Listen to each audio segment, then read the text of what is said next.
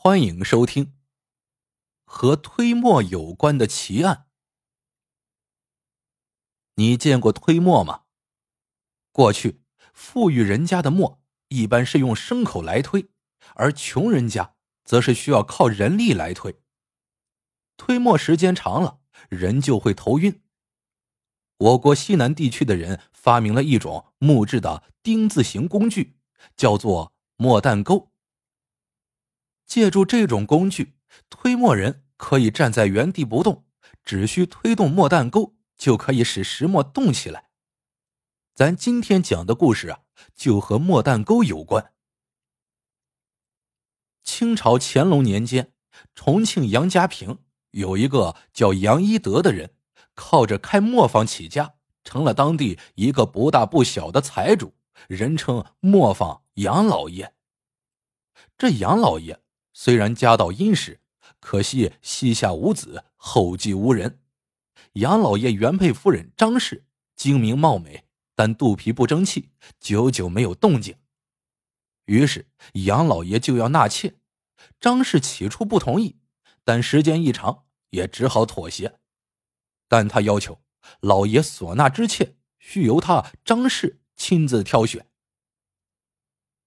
就在张氏。答应老爷纳妾的第二天，重庆破天荒的下了一夜的大雪。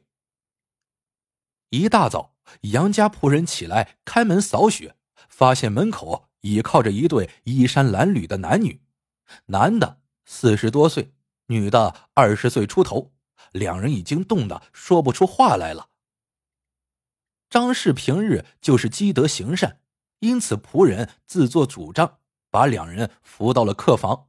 灌了几口热汤之后，便来禀报张氏。张氏来到客房，经过打听得知，这是一对父女，父亲叫张老侃，女儿叫张翠花，因家乡遭了难，逃难过来的。张氏见他们父女可怜，便收留了下来。张翠花很快就成了杨老爷的二房太太，而张老侃则是到磨坊当了账房先生。张翠花和杨老爷圆房后，她的肚子就一天天大了起来。七个月后，不知是什么原因动了胎气，孩子早产了。这孩子虽是早产，但是由于杨家照顾的很好，因此孩子满月抱出来一看，和足月生的小孩没有什么区别。杨老爷为儿子起名杨赛虎。赛虎不到三岁，翠花又生一胎。还是男婴，起名杨赛豹。杨老爷中年得良子，真是喜上眉梢。他每天看着睡在身边的两个小子，像吃了蜜糖一样。他卯足了劲儿赚钱，又买了好几十亩良田给两个儿子备着。夜晚搂着这个捡来的小老婆，心肝宝贝的叫个不停。就在赛虎四岁，赛豹刚学走路的时候，一场突如其来的祸事。降临到了杨家。这一天，杨老爷从外面要账回来，刚到庄口，就见自家门口围满了看热闹的人。原来自己的第二老丈人张老侃突然暴亡，杨老爷惊慌失措，他急急忙忙的赶到了老丈人的房间，只见张老侃全身一丝不挂，扭曲着身子倒在地上，口鼻流血，面目狰狞。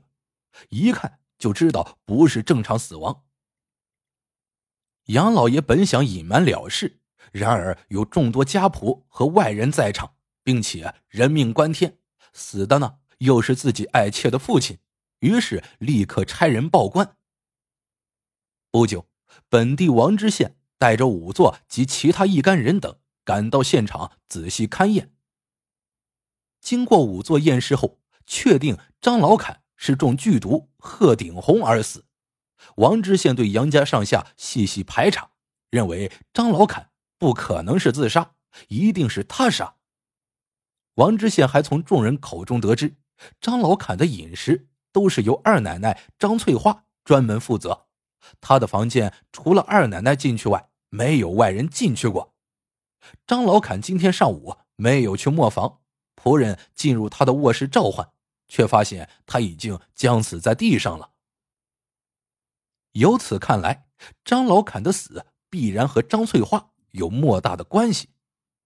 于是，王知县下令将张翠花押到县衙。众人见张翠花被押走，都是丈二的和尚摸不着头脑。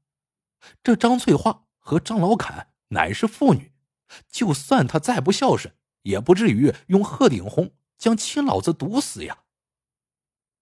再说这张翠花在县衙大堂之上战战兢兢，身体颤抖，如同筛糠，口中大呼冤枉。在场的人也都觉得这王知县确实冤枉了张翠花。突然，王知县一拍惊堂木，大喝道：“大胆刁妇，还不从实招来！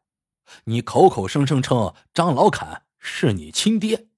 岂有闺女到自己亲爹房中过夜的道理？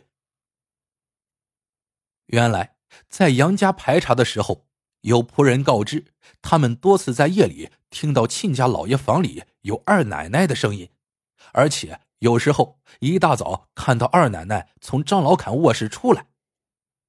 王知县大声呵斥：“俗话说，没有不透风的墙，你与那张老侃。”究竟是何关系？还不从实招来？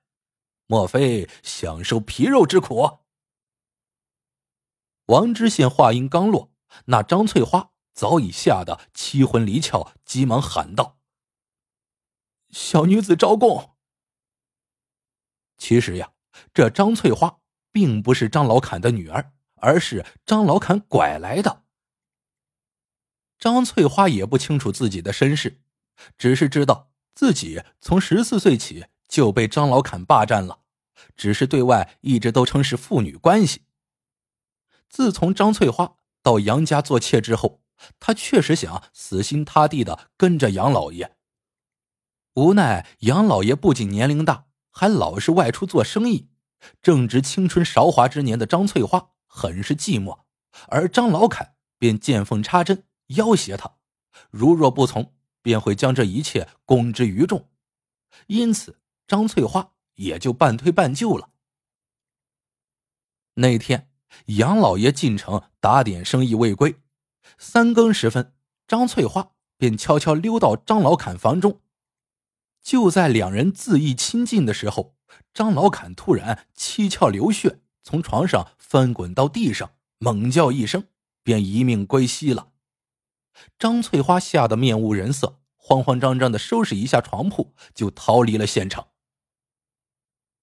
张翠花讲了这些事之后，在大堂上磕头不停，口中道：“奴家不守妇道，确实该死。